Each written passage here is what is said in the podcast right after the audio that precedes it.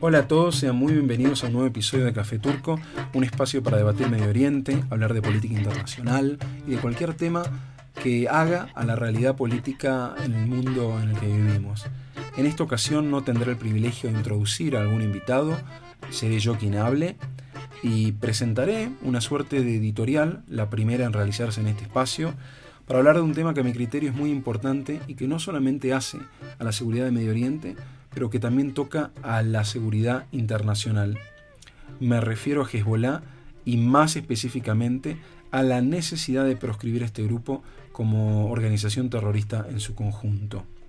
El tema lo traigo a coalición de un viaje que realicé esta semana a Berlín como parte de una delegación del Congreso Judío Mundial, cuyo propósito era entrevistarse con funcionarios alemanes para conocer sus políticas y lo que piensan acerca de temas que tenemos en común en la agenda. Me refiero a la lucha contra el antisemitismo, a la lucha contra los negacionistas del holocausto y a velar por la seguridad del único Estado judío en el mundo, el Estado de Israel.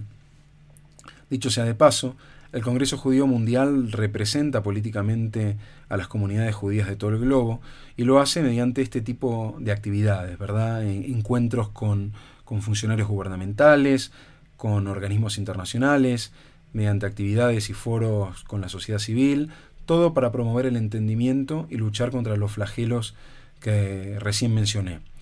Dentro de este marco existe lo que se llama el Cuerpo de Diplomáticos Judíos, que es un grupo de, llámese, podríamos decir como agentes de cambio, que se encargan precisamente de concretar este tipo de actividades y de llevar a cabo nuestra agenda. Yo tuve el privilegio de poder participar como parte dentro de parte de este grupo en donde represento a la Argentina y España. Y durante nuestras reuniones con, en Alemania, naturalmente, si hablamos de la seguridad de, las comunidades judías, evidentemente Hezbollah es un problema. Y yo como argentino, este es un tema que me toca de primera mano, en tanto me recuerda a los atentados perpetrados en Buenos Aires, el atentado contra la Embajada de Israel en 1992 y el atentado contra la Asociación Mutual Israelita Argentina, AMIA, dos años después, en el 94, ambos perpetrados por Hezbollah. Y está claro para nosotros de que hablamos de un grupo que no distingue entre blancos militares y blancos civiles. Para ellos cualquier judío es un israelí en potencia y cualquier israelí es un soldado en potencia.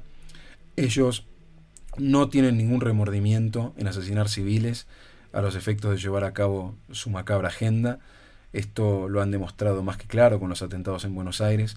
Y para nosotros, dentro del marco del Congreso Judío Mundial, es muy importante denunciar al Hezbollah por, por este tipo de acciones y perseguir que el grupo sea criminalizado en su conjunto.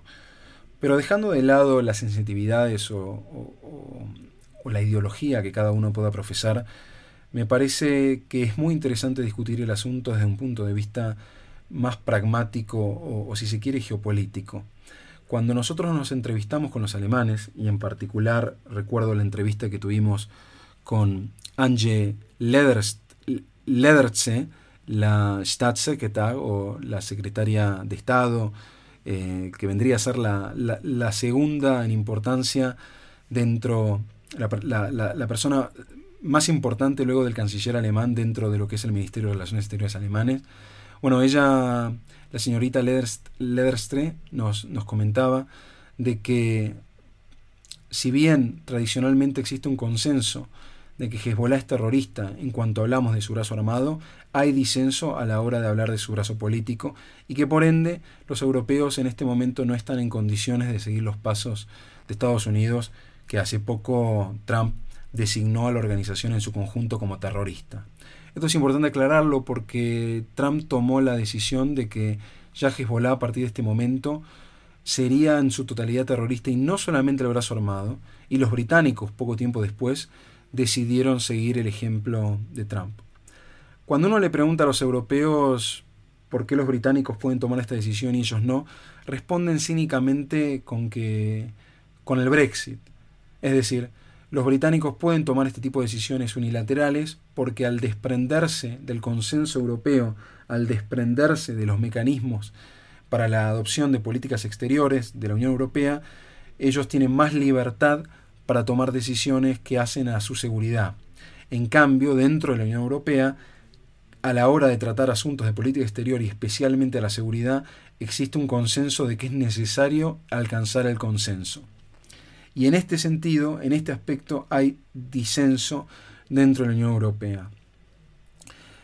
Por lo pronto, eh, Frau Lederstrasse, eh, perdón, Lenderste, nos dijo de que ellos no están dispuestos a mover un dedo, a, perseguir la criminalización de Hezbollah sin el consenso europeo, más allá de que, de que reconocen de que el grupo es antisemita y de que tiene su brazo armado. También tuve la oportunidad de entrevistarme con el ministro consejero de la Embajada de España en Alemania, Juan Antonio Martín Burgos, y me transmitió algo muy similar, de que España tampoco está dispuesta a seguir los pasos de Gran Bretaña o de Estados Unidos sin que se alcance primero un consenso en Europa, especialmente entre los actores líderes como son Alemania y como, como es Francia. Entonces, ¿por qué es tan difícil alcanzar este consenso? ¿Cuál es el problema para designar a Hezbollah como terrorista en su conjunto? Y las respuestas que uno puede discernir tiene que ver primero con la estabilidad del Líbano y segundo con el plan nuclear eh, alcanzado entre las potencias e Irán.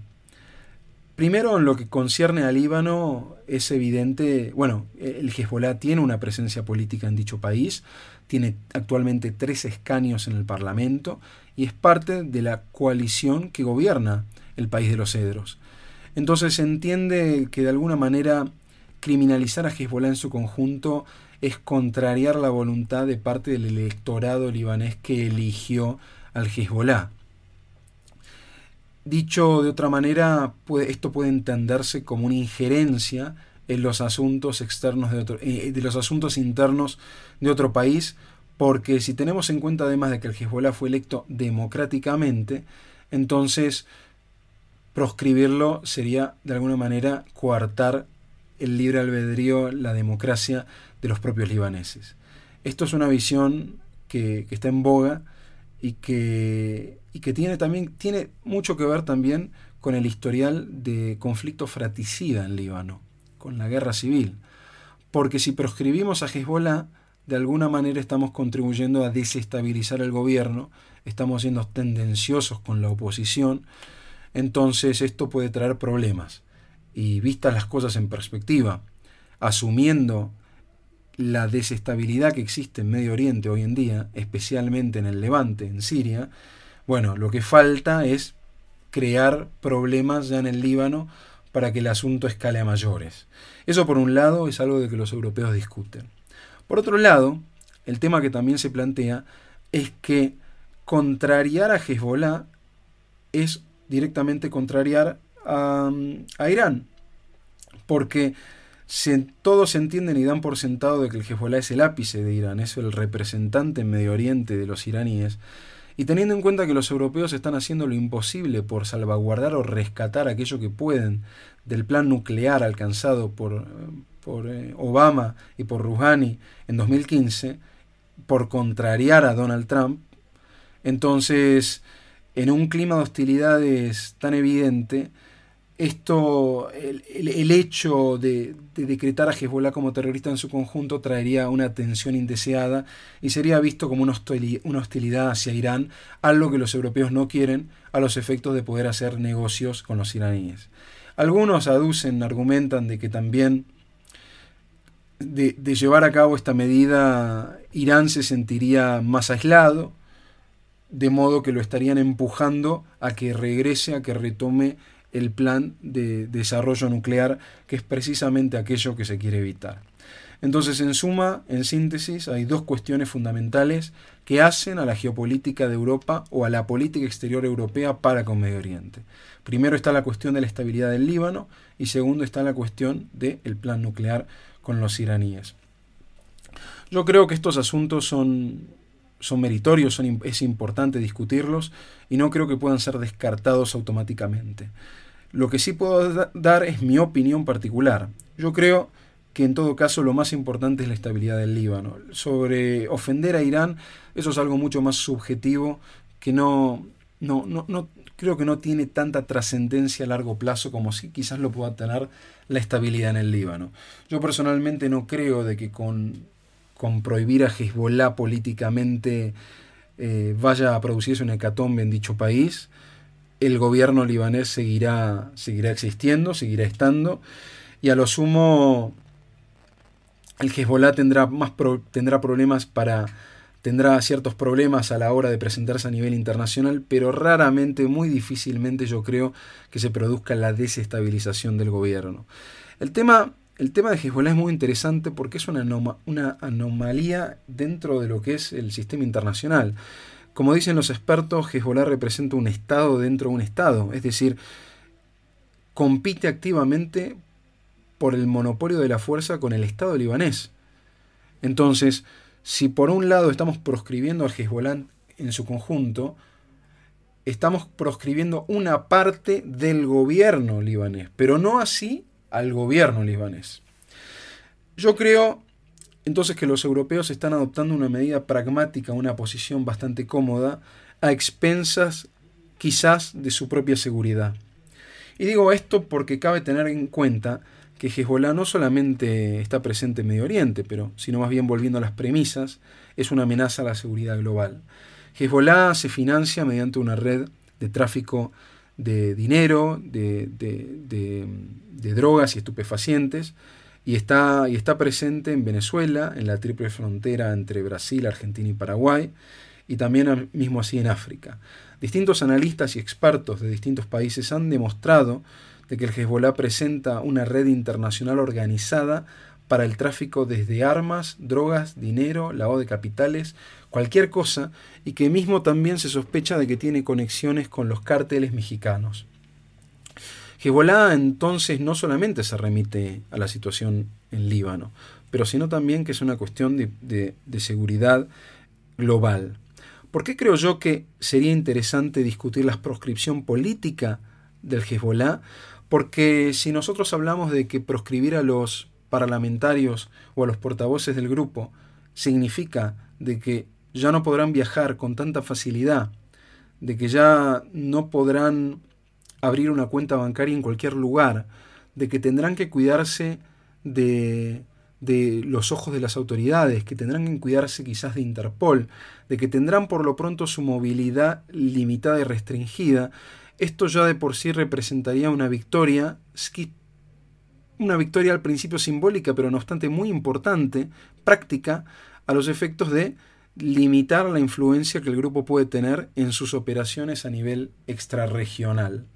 Digo simbólica porque al principio, hasta en tanto no existe este consenso, la decisión de Estados Unidos y Gran Bretaña, aunque importan, no tendrá el alcance global que podría tener si los europeos se suman al mismo, al mismo barco. Pero con el tiempo y en la medida que los estados adopten este consenso, evidentemente ya el grupo tendrá que adoptar ciertas medidas y precauciones que al día de hoy no adopta. Algunos podrán decir de que esto no cambia, porque si al principio será simbólico y mientras tanto el grupo, el brazo armado es considerado terrorista, a los efectos prácticos ya Europa ha puesto en clara su posición y el terrorismo será condenado en cualquier forma, en, cualquier circunstancia. Yo creo que aquí el, verdadero propósito de la proscripción política del grupo pasa justamente por los beneficios a largo plazo.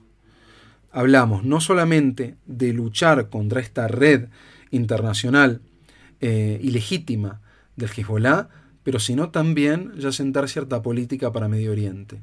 Implica de que a largo plazo eh, Europa, Occidente, no verá con buenos ojos que Hezbollah se atrinchere en, en Siria, que se establezca como un actor permanente y más bien pide lo contrario, de que haya una estabilidad, pero que Hezbollah dé un paso al costado. Por supuesto que esto solamente con las palabras no sucederá, pero en este sentido poner una posición muy en fuerte, bien en claro, y decir que el Hezbollah es terrorista, marcándole la pauta a Irán también, yo creo que a largo plazo traerá justamente estabilidad. Y aquí cabe recordar de que esta medida es apoyada justamente por los países sunitas. No solamente se trata de alcanzar el consenso en Occidente, ese consenso ya existe dentro de la mayor parte de los países de Medio Oriente que, que admiten al Hezbollah como una amenaza a la seguridad regional e internacional.